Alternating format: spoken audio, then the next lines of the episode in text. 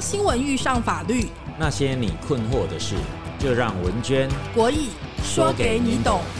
法官出身的国义律师，与担任多年媒体主管的文娟主播，结合新闻敏锐与法律审判专长，帮您洞悉事情，赢得先机，百战百胜。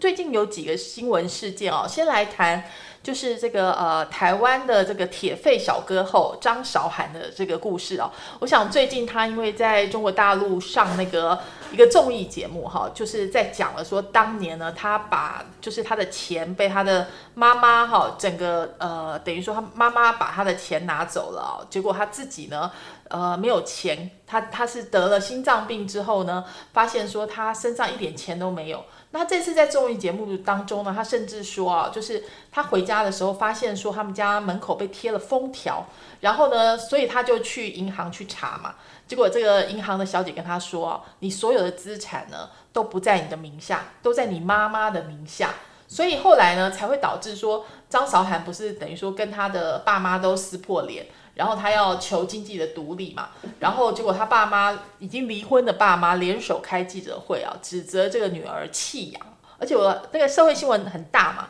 所以甚至他妈妈还怀疑说他是不是有吸毒，好，就是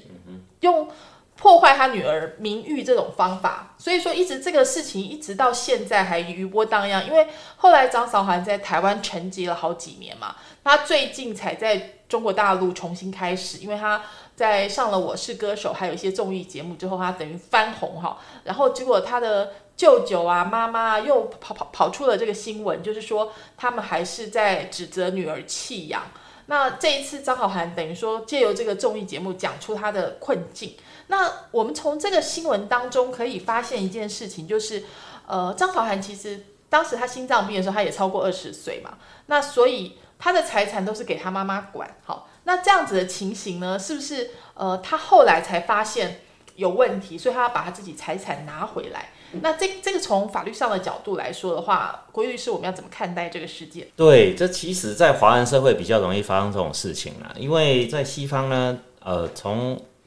其实甚至还没有到成年之前哈，我我们可以看到西方社会，我们看电影常常有一种情节，就是当小孩高中毕业啊，不管是不是。呃，出外去念大学，还是说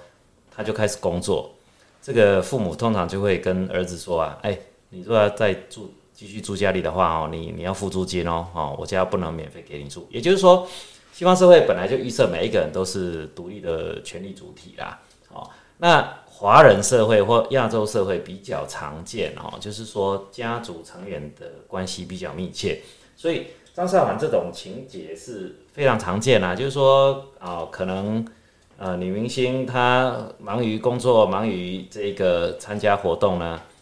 那星妈呢就变成她的财务总管啊，那她赚的钱可能都被她的星爸星妈哈这个保管了哈。那法律上来解读的话哈，其实这些财产应该是算张韶涵所有啦，那顶多啦哈，顶多。交付给父母保管，但是所有权哦，理论上还是归属在子女哦，就是这个这个明星的身上啦。那当然了，明星如果跟爸爸把钱要回来啊，这个传统的伦理好像会去苛责，就是说啊，这是什么儿子啊，这是什么女儿啊，这个是伦理上的一种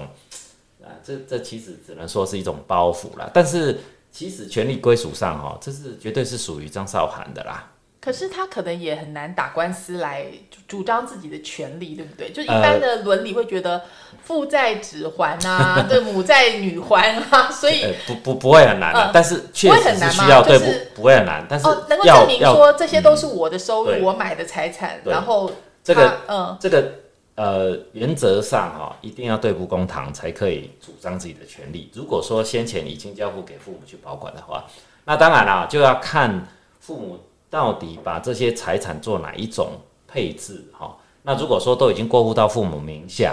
好，那这个法律上哈，通常会说这个叫做借名登记啦，好，或者说只是信托给父母，好，让他去管理啦，好，让他去处理呀，哈，但是并不代表他有移转所有权哦，除非啦，除非具有赠与的意思，哦，那通常哈，如果我们没有签名签订哈这么明确的契约呢，那当然之后就要靠举证啦。举证就是说，看这个房子是谁出钱买的吧？那看父母到底有没有这些资历嘛？所以这些其实透过诉讼的裁判是有办法还原真相的，那请问，因为这事情过去十几年了，还是可以再主张吗？还是可以再主张，哦所以就是这是没有问题的。张韶涵他其实如果说他愿意的话，他其实是可以主张，就是他被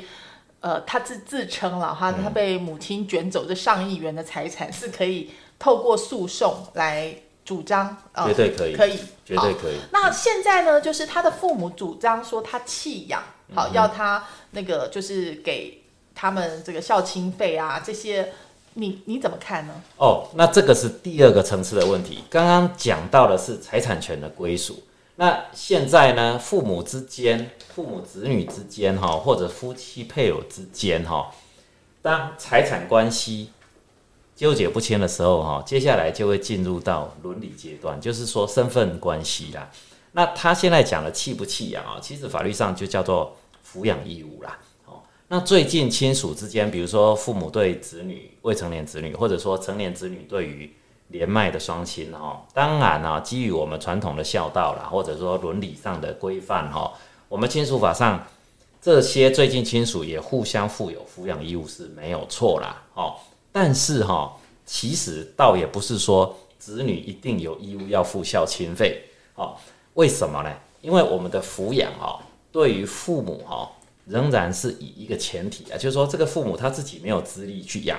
啊、去抚养自己，或者说自己已经失去自理能力，哦，那这个时候当然就会有法定的抚养啊责任的这一些成员哦，必须要去履行法律的义务。那如果更严重的哈，已经进到失能的状态，比如说年迈的父母啊，他已经帕金森症嘛，哈，或者说他已经啊、中风啊，没有办法自己照顾自己，这个时候哈，就更进一步会有哈这个设置监护人哈做辅助宣告或啊监护宣告的后续的程序啊，其其实基本上这个跟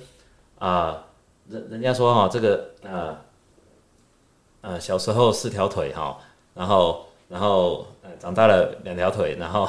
老了三条腿哈，这个其实真的是这样子。为什么呢？为什么？因为因为小时候这个叫呃婴儿时期或儿童时期哈，他没有办法独立自主，法律上也不给他哈有，其实基于保护少年未成年人的目的然后所以需要设置他的代理人，通常就是父母啦。可是当一个年老哈，他慢慢失去已经能够自己处理或抚养自己能力的时候，也会进入一个很接近未成年人的状态哦。所以通常是因为疾病啦，哦，比如说我们说的这些哦老化的啊，哈、老人痴呆的这些状态哈、这个时候也一样哦，只是说他没有想当然尔的像父母这样的角色，因为通常年迈的父母他膝下可能有好几位子女嘛，或者甚至像我们现在这一种啊顶客族啊，没有子女的情形也会存在。所以到底是谁来担任监护人，谁来担任保护？啊、这个失能者的啊最近亲属，好、就需要透过法定的程序，那我们就叫做监护宣告啦。好，那我们假设以张韶涵他们家来说，很张韶涵是最会赚钱的人，嗯他最会赚钱，那就是他一定是那个监护人嘛？不不一定，对不对？不一定，不一定，因为哈、这个呃传统我们的身份法的规范哈，就是说呃，如果说呃呃正常我们人已经失去照顾自己的能力的话哈，最近亲属哈哦应该有责任哈要去照顾他。那这时候要透过法定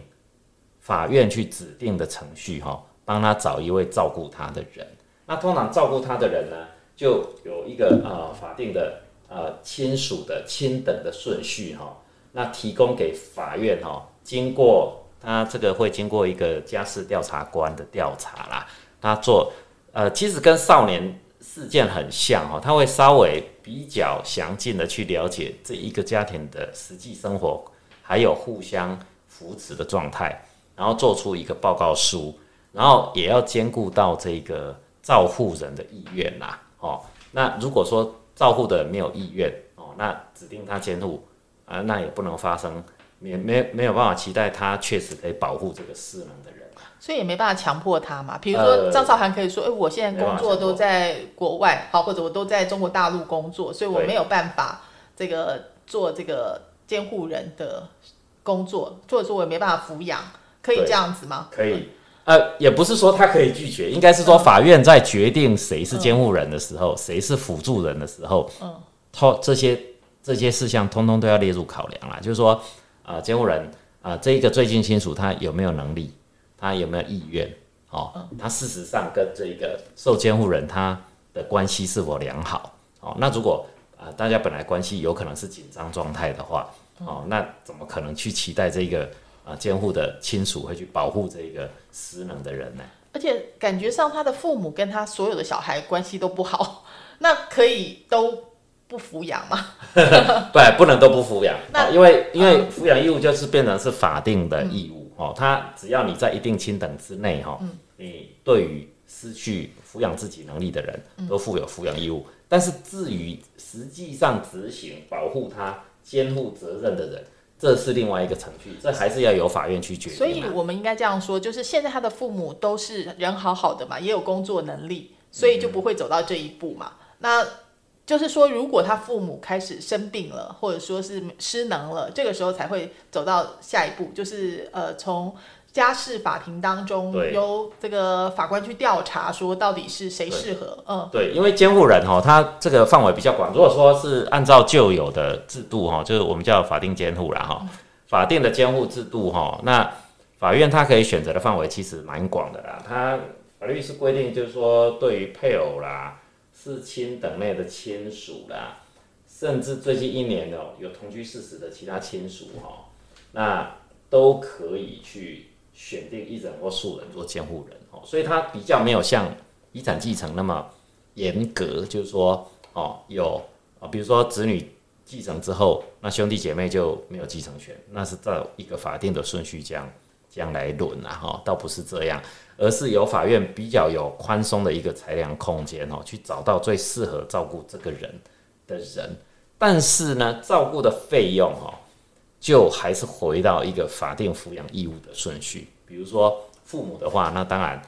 抚养他义务的人就是他的太太跟他的子女嘛。哦，那如果这个人没有子女的话，可能这个责任就会落到他的兄弟姐妹身上，所以就是好几个兄弟姐妹，就是大家要出，就均负担，对平均负对担。没错。好，这样我们就知道了。但是其实现在我们刚刚讲家庭形态各式各样哈，有人选择不婚，有人选择不生哈。对，然后其实呢，这个还有一个还蛮有名的案子哦，就是大家有印象吗？就是蔡依林的舞蹈老师哦，其实很有名，叫张胜峰哈。对，然后其实很多的天王天后都是给他来教舞蹈，但是没有想到这个人他其实年还蛮年轻的哈，感觉也还不到六十岁，但是呢就传出他罹患疑似罹患阿兹海默症啊，结果遭到亲哥哥呢强关进养护中心达到半年哦，那么这个是前一阵子的事情啦，所以张胜峰他接受媒体采访的时候呢，他非常的伤心哈、他说呢。呃，他一开始先在大哥家住了一个月啊，但是莫名其妙被送到彰化一个养护中心哦。他说他感觉进去就出不来哦，里面的医护人员很不专业，连他脖子长带状疱疹不舒服都没有得到妥善的治疗。他这个在房里面做伏地挺身、健身啊，还被院方呵斥嘛，所以他就形容这养护中心就像一座监狱，还出不去哈。所以他说他有一度因为自己被关的受不了，爬窗户越狱哈，结果呢偷偷顺着一层楼的遮雨棚滑下去，还拐伤了脚哈。所以呢，这样的事情让人觉得大吃一惊哈，因为他其实他看起来还很年轻，可是呢，诶，怎么会就是因为失能，然后看起来他大哥就是他的这个监护人嘛，所以才可以把他送到这个养护中心去嘛。但这这个，因为如果他可以对媒体讲这么清楚的话，他怎么会遇到这样子的情况？对，这个就是呃，最近哈，就是关于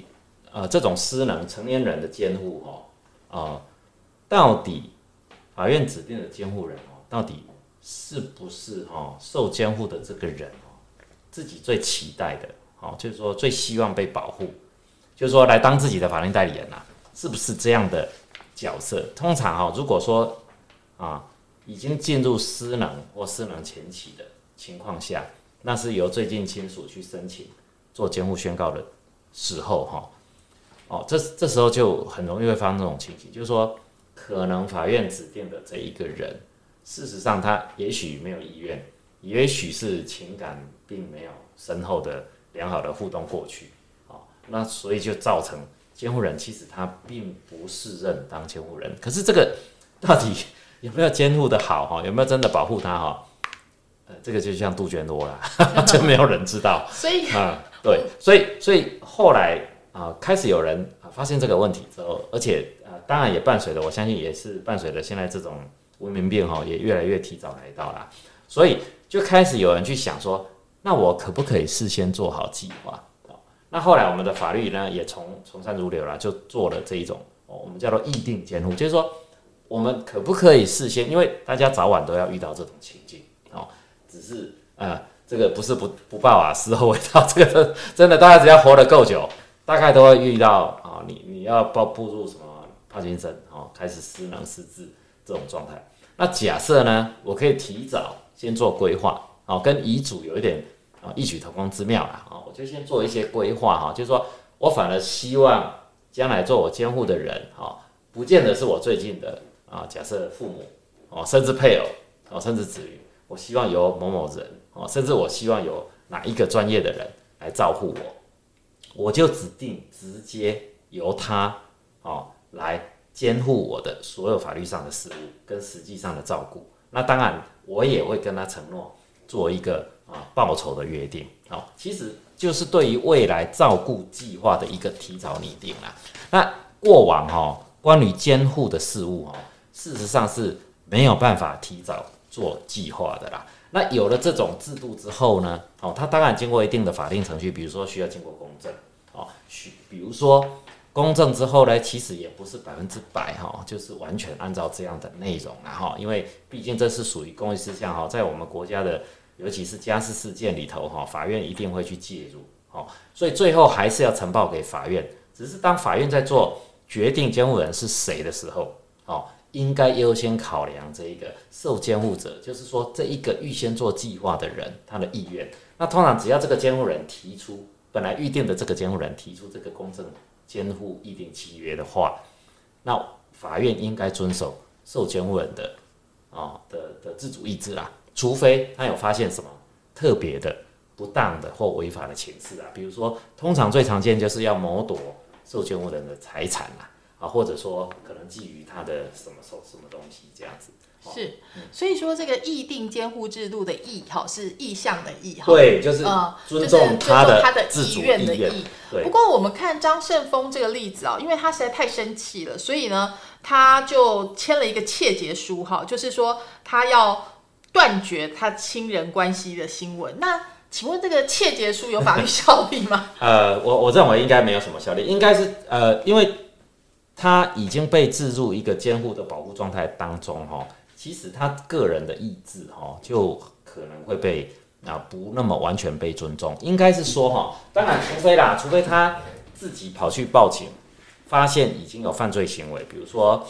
啊，他的大哥已经对他实施不法的行为，哦，比如说虐待，或者说有监护不当的情况下，哦，那由他其他的，为什么呢？因为大陆法系的国家哦，他讲那个法律效果的意识能力哦，很为呃所有法定程序的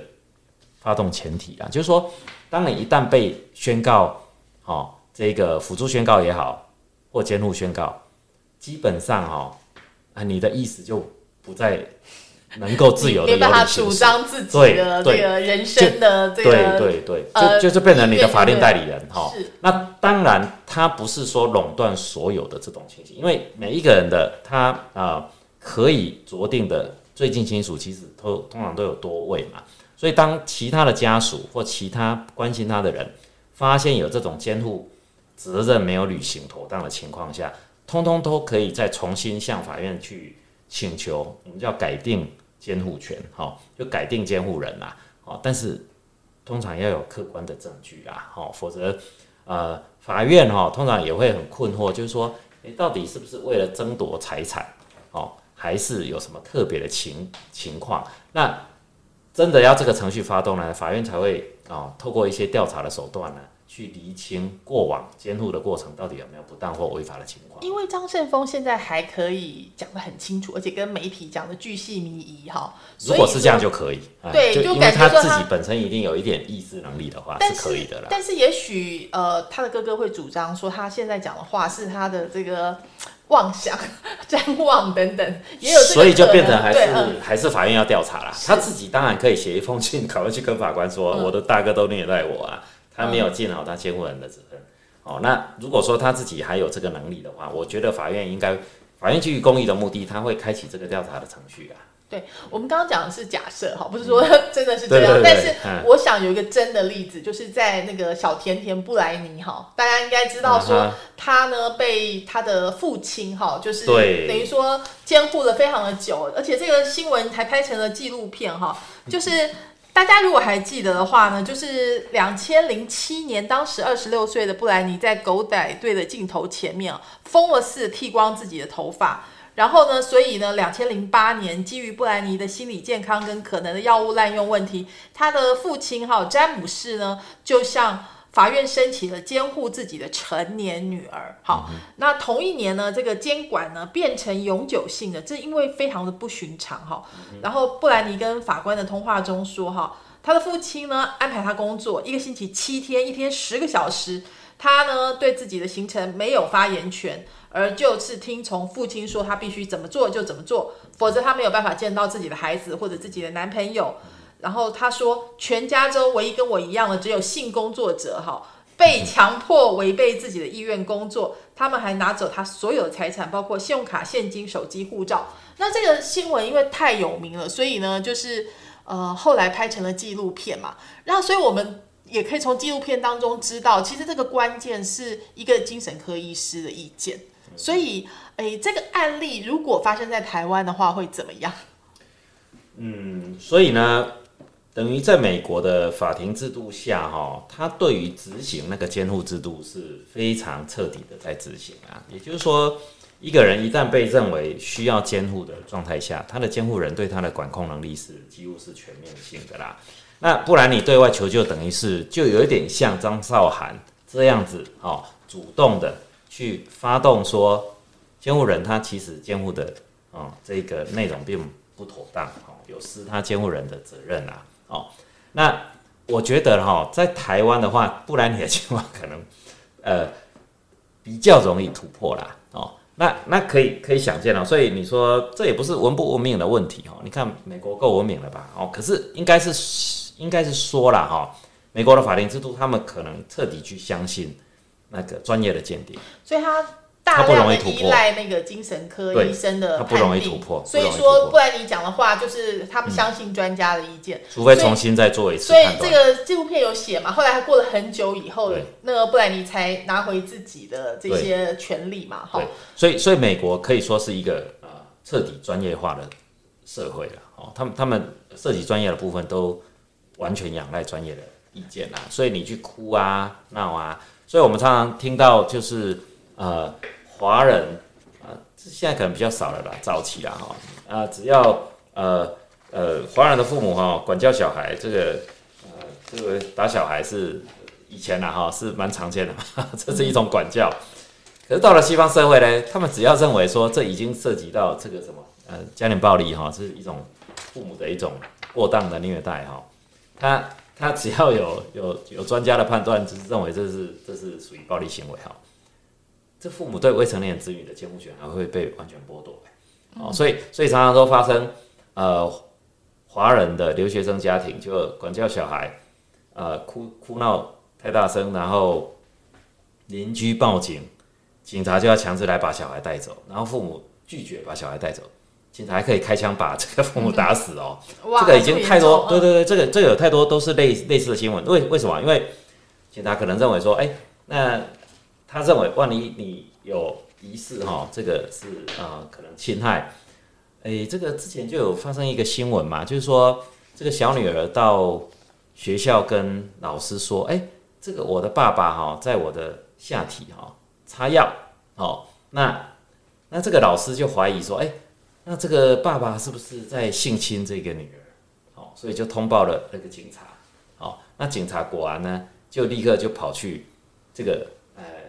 这是一个留学生的女留学生的先生啦，哈，这是中国大陆去的，然后因为他的英文还不是很好，警察去的时候呢，就要把他的女儿带走，那这个这个留学生的先生呢，他英文不够好，没办法跟警察沟通，我猜沟通其实也没什么用，因为警察一定会把小孩带走，那。那这个爸爸呢，他就觉得警察怎么可以抢走我的女儿，所以他的抵死不从，就警察就把他打死了。因为警察认为说你就是性侵女儿，所以你不让我把女儿带走，我就是坚持要把她带走。那带走之后呢，你能不能争取回来？当然可以啊。那你要走冗长的法律程序，你要去让法官相信你没有性侵女儿，你是在帮女儿擦药，哦，你们的亲子关系是好的。哦，那因为小女孩她到 到学校 就是跟老师讲 everything。发生在家里的事情，哦，那警察或者说 家事法庭，他作为一个客观第三者，他永远没有办法，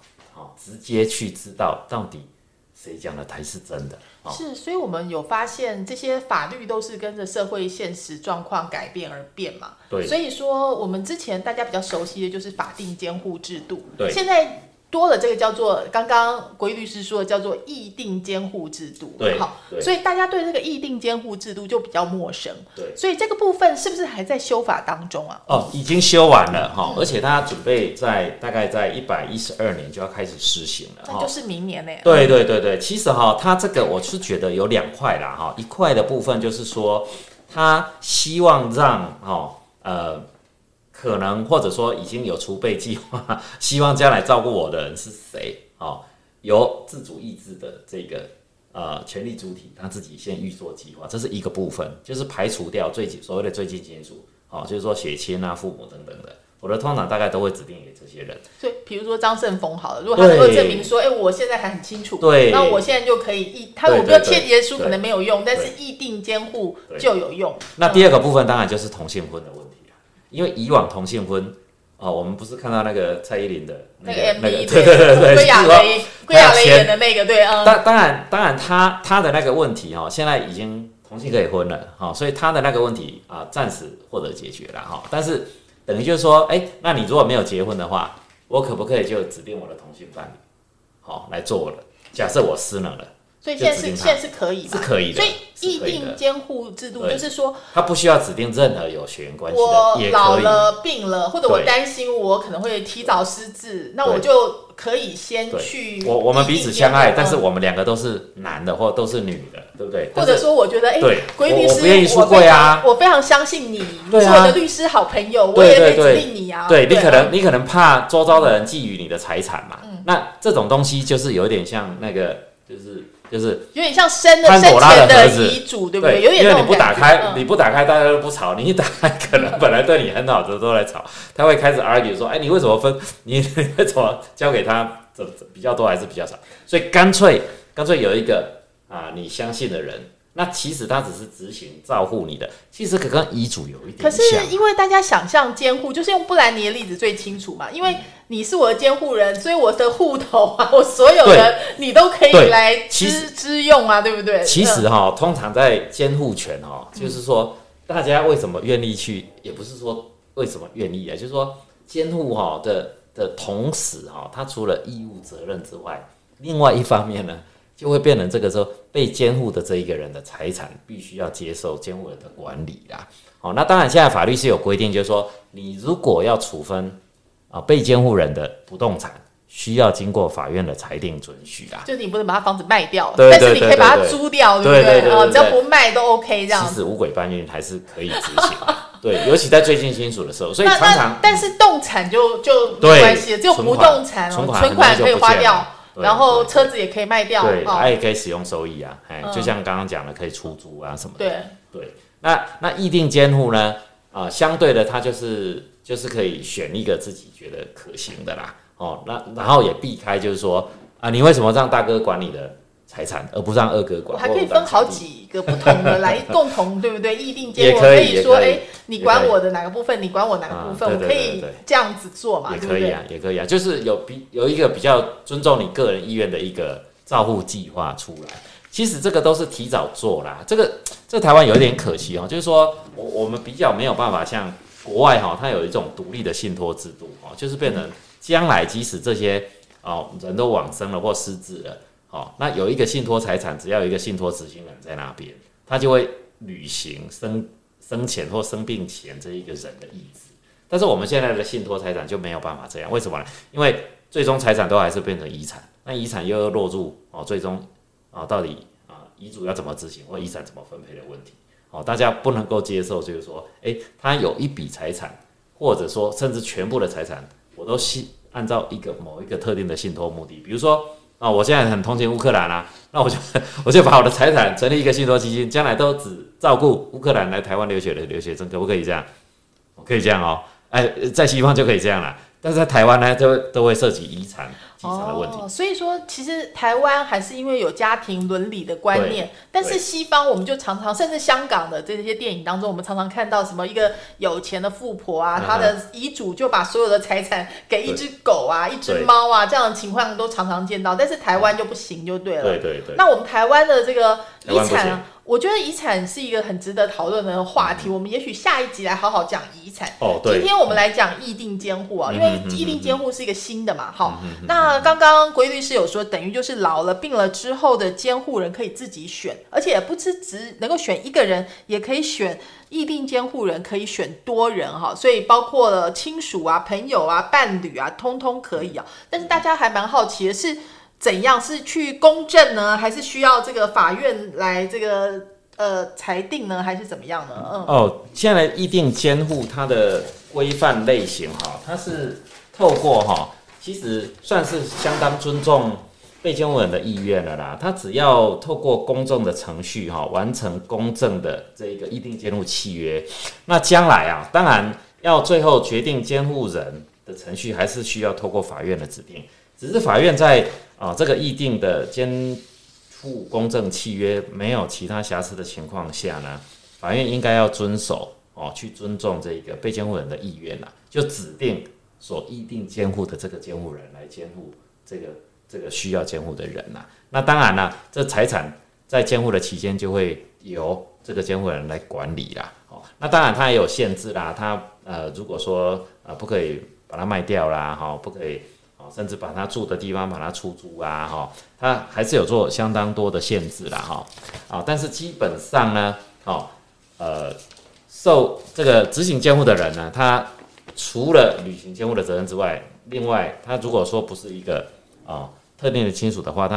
啊啊可以请求的就是监护的报酬啦，哦，那说不定有人就是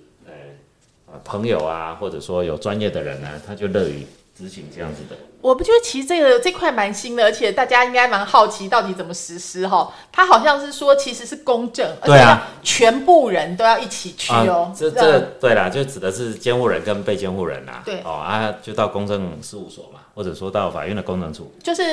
可以去法院的公证处，也可以去民间的这个。其实就跟我们租房子的公证租约是一样的啦。对，那就是成立一个可以由你自己的意思去啊，去去。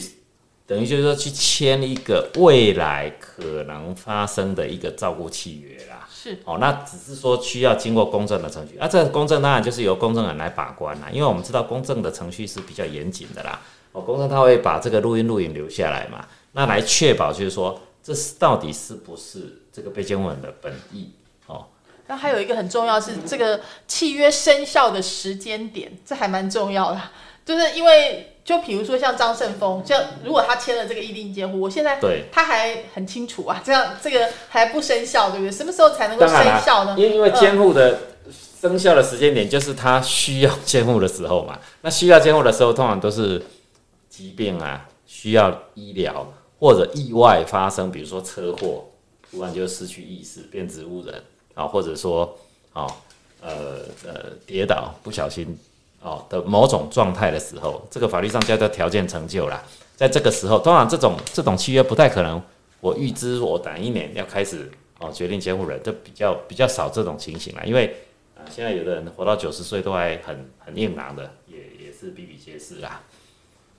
所以我们现在发现说，这个议定监护这个新的制度，其实大家可以关心一下自己的未来哈，就是尤其现在有很多的单身的人士，可能呃。我觉得台湾的人有点就是忌讳啦，都不喜欢讲这种触眉头的事情。对所以遗产啊，或者这种监护制度啊，都就是随便 let it go，那结果就会变成这个法定监护就走在前面，那可能就是他不会尊重你自己的意见嘛。对尤其现在这个社会跟家庭的关系在重新的这个崩解跟重组当中，那所以规律师如果从这个角度来看的话，你觉得以后会越来越多的人采取这个议定监护？我觉得会耶，我觉得嗯会，因为现在越来越多的人哈，他最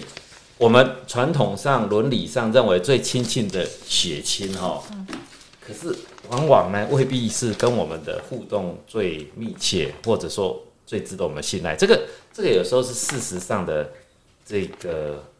这个就是家家有本难念的经啦。这个其实我觉得很难说。由法院啊，或由第三人去讲说你应该做什么，你应该做什么哈。那事实上，大家的关系是是不是适合去做哦？比如说到终点前的照护工作，我我是觉得这个呃，回到每一个人的自主意志哈，这应该是一个呃这个个人主义嘛的潮流下哈，这个一个比较好的处理方式啦。这个法还蛮重要一点，就是它可以随时撤回。就啊是我可以对啊。对啊反悔，我突然然发现说，这个这个就跟遗嘱回律师我不相信你了，我要撤回。其实哈，嗯。其实这个跟遗嘱呃嗯。是有一点雷同啊，只是说遗嘱处理的是啊往生之后的财产分配，嗯。那这个议定监护呢，则是处理我失能之后到往生前对到往生前谁来照顾我，而且谁能够管理我的财产哦哦，所以这等于就是说把人生的计划呢。都提早来讲啦，哦，因为大家都遇得到，就像遗嘱一样，嗯现在大家也都遇得到，只是说你要不要提早去处理。那我们以张韶涵的例子来说，如果他都没有什么意定监护，以他的这个法令法定监护人的顺序的话，啊可能优先的还是他的爸妈，对不对？不比他，他现在最信赖他那个妹妹，对所以顺序是怎么样的？根据民法的规定啊，嗯，那呃，法定监护当然它呃范围是蛮广的啦，哦，配偶啦、四亲等内的血亲，还有曾经在过去的一年当中同居的家属啦，哈。但是通常法法院在酌定的，因为法院不是你家里的人，而且法院即使有家事调查官，他可以做一些调查报告，但是那些也都是很短的期间之内做一些访谈下所呈现的状态，所以很多的情况都还是回到血缘的亲缘来决定。那客观上未必是你最期待哦。所以所以它跟遗产非常类似嘛，对对，说最亲就是配偶嘛，对。不对？对。然后跟子女嘛，好，就我们现在说的是所以失能的原则上情况，，对原则上大概就是会按照抚养义务的顺，序对。通常失能也年纪比较大嘛，所以就是配偶跟子女。但是少数少数的情况，比如说张韶涵那时候说心脏病，好，他真的没有办法，这个也呃也等于是失能，这个时候就是尊亲属，就是父母，好，那可是说父母都死了，就兄弟姐妹了。哦才会轮到兄兄弟姐妹嗯感情不好了，这比比皆是啊。那换句话倒回来讲，我可不可以拒绝？我不要这个监护，我就是比如说。我不想，我抛弃这个 监护的这个义务，可以吗？嗯，诶、应该跟遗嘱应该应该不是这样讲应该嗯。不是说抛弃，应该是说哈，其实监护制度基本上它预设是要保护这一个被监护人，因为他失能了嘛，他失能了之后，很可能就把他自己的财产乱用掉了。对。他失能了之后，可能就没有人具体，当然有有法定抚养义务人，但是实际上法定抚养义务是出钱啦，嗯，但是还是要有一个具体真的去执行照顾他。当然我们现在都有外劳嘛，嗯，但是还是要有一个人去管外劳啊，哦，那还是要有那个执行照护的那一个人啊，活生生的人在那边照顾他。也许是他假手外劳，但是还是要有一个人去请外劳，找一个地方让这个人活在那边，去照顾他三餐等等的，还是要有这个人存在。法院到时候会按照这些呃关系呀、来调最近查就对了。嗯法，除非法院不知道，他最旁边的人也都也通通，那那这个就是很多就是独居老人最后的下场。好，或者说就像游民一样，他就流落街头。那其实监护制度基本上是为了保护这些人，那课与他周遭最近的亲属有这个义务啦。好，所以我们在谈那个法定抚养义务，其实就在讲说，我们每一个人都最终会面临到这一个死前的这一个需要被照护的阶段。那这个照护的人该怎么指定？好，那为了怕有一些，比如说有一些人可能有不当的动机，通常是来自于财产嘛。哦。那你如果是私能的话，甚至说不定还会有哦这个什么性侵的疑虑等等的哦。那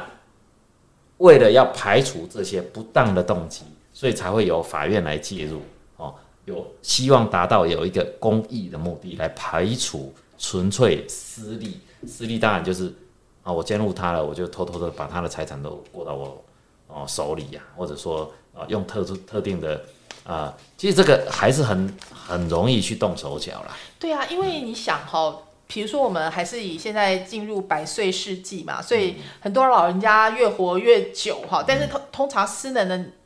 年期间就会越长。蛮长的。比如说，长哎，他有好几个子女，那我指定其中一个做这个监护人的话，那这个子女如果就像你刚刚说，用各种搬运的手法把资产 都搬在自己的手的的名下，那其他的兄弟姐妹可能就会非常的不开心。所以这个这个冲突呢，会从监护的阶段就一直延展到往生继承，大家又开始争执啊，因为又会开始去争执，就是说，那死亡之前的照护到底费用要怎么分摊？啊，当然，这个被继承人、这个被监护人，如果自己有资产的话，比如说我就是有两个店面在那边收租金来照顾我，那当然就就比较没有问题啦。那如果不是的话，哦，那对于生前去看医医生啊，好、然后去照顾他三餐的费用，到底要怎么怎么怎么摊？如果所以所以其实哈、我我是觉得啦，我是觉得华人社会对于这一块哈、大家都是用孝道去 cover 它。可是现在这个社会呢，孝道已经不是变成一个很强制的规范责任。那也就是说，孝道理论上课本上是这样写，但实际上人老了，你的子女或你的谁真的会会尽孝道或好好照顾你吗？通常是未必哦。所以我觉得现在这个时间点，法律也在修正嘛，所以我们一定要好好了解这些法律是怎么修正你自己的意愿啊，你的意志。兼顾个人主义啦，对兼顾个人的我意识啊。想我们会越来越往这个欧美走嘛，因为因为嗯过往就是只凭孝道伦理，对不对？嗯啊，天下无不是的父母，所以父母对子女一定是好的。那我们 真实的人生就发生很多都不是这样的情形嘛。所以我们其实议定监护制度可以好好了解之外，还有信托也可以好好了解，嗯是是就是。呃，我现在的财产我要怎么指定好用在哪些上面？就是我可以，如果但是是在我活着的时候才是用信托，对不对？对，因为啊我们现在台湾的制度过世了以后又变遗遗嘱了，这对，样就变嗯遗产啦。那那就会变成，如果说有特定的信托目的的话，就要把它写到遗嘱里面去，嗯在不侵害继承人特留份。现目前我们的制度是这样的、啊。特留份那个规律是可以讲解一下给大家听吗？哦那基本上就是我们的呃继承，呃原则上哈、是采法定继承制度嘛。嗯那法定继承的意思就是说哈、谁是继承人都有法律指定，嗯谁可以继承的比例多少也都有法律强制规定在那边嗯哦。那当然我们。也有遗嘱的制度，遗嘱的制度就是由由那个往生的被继承人呢，他自己先去把财产的分配做特定的哦计划，但是呢，我们尊重这个计划，却同时也保护所有哈、法定继承。我们法定继承，比如说最常见的就是子女跟配偶嘛，哈、就是往生了之后，老伴跟哦呃直系血亲的，就是子女这一辈呢，大家是平均，这是最常见的继承情况嘛，哦，就是大家平均继承。比如说两个儿子跟一个太太，那当然就是各三分之一，这个叫做法定应继分。那这三个人就是法定的第一顺位的继承人。那假设呢，这个爸爸呢，他对于太太特别疼爱，哦，对于两个儿子的大儿子也特别喜欢，哦，对于小儿子呢，去美国留学之后就不理他了，就很气，哦，就写了一遗遗嘱说，我所有的房子呢，哦，这个三分之二送老婆，三分之一送大儿子，小儿子都不给。可以这样子吗 呃，基本上哈、小儿子可以跳出来说：“哎、就多妈得，你这个爸爸的遗产呢，我至少有一个法律保护的法定应继分。本来法定应继分应该是除以三呐，哦，那三分之一的一半，哦，至少应继分比例的一半哦，应该特别保留给我，这个就叫做特留份。就对了。对对对对对，哦在子女跟配偶共同继承的情况下是平均分配啦。那当然，如果说配偶跟没有子女的情况下，就是父母嘛，跟父母共同继承的情况下又不一样了，比例又不一样，配偶就会多一点啦。可是这个是台湾特别，对不对？像我们说欧美就没有啊，可以全部留给一只狗啊。对这个就是个人主义啦，他们完全尊重个人的自由意志啦，哦，所以他他可以完全不给子女也是可以的。那台湾可能呃传统文化吧，我们觉得这个子女都要尽孝道，那死了之后也要祭拜祖先，也要祭拜父母嘛，哦，那相对的嘞。子女就有一个期待，就是说爸爸就是我的，三辈之后，哦，那所以这个就就呃，权利另外一面就是义务啦。可是当我们工业化、都市化之后，大家对于履行义务可能也环境没有办法来。说现在台北市房子那么贵，你怎么接爸爸来身边照顾嘞？那你没有办法履行的那么多，所以继承是不是能够全额的？爸爸那么高兴，愿意全部都给你，这就不一定。好，所以都开始发生动摇了，动摇传统文化建构下的那个秩序基础。所以我觉得法律大概也要慢慢的去做。我想好像感觉已经往这方向在走了，尤其你看台湾传统的家庭社会照护文化已经在改变当中改变了，改变了。然后呢，另外一方面呢，我想这个照护以后也是越来越这个负担大的一件，事情、哦。所以所以嗯哎、之前是嗯呃是哪一位明星啊？就是那个叫做什么呃呃那个金马奖的那个，不是说就过世的时候就把他的财产的龙少600华，嗯，六百万就送给他外的 外劳。对，对嗯对对对对对，哎，这个是很合情理的啦。可是，在继承系统里面呢，他的继承人就完全不能接受。可是，可是你想想看哦，我我死之前，呃，也许三年五年了，我的儿子可能栽培太好了，都在美国啊，都在香港啊，都在上海啊。那唯一能够这个知道吧视病如亲的，在这随侍左右的，就是这个外劳。我为什么钱不能够留给他呢？甚至留给他最多，甚至全部给他，可不可以？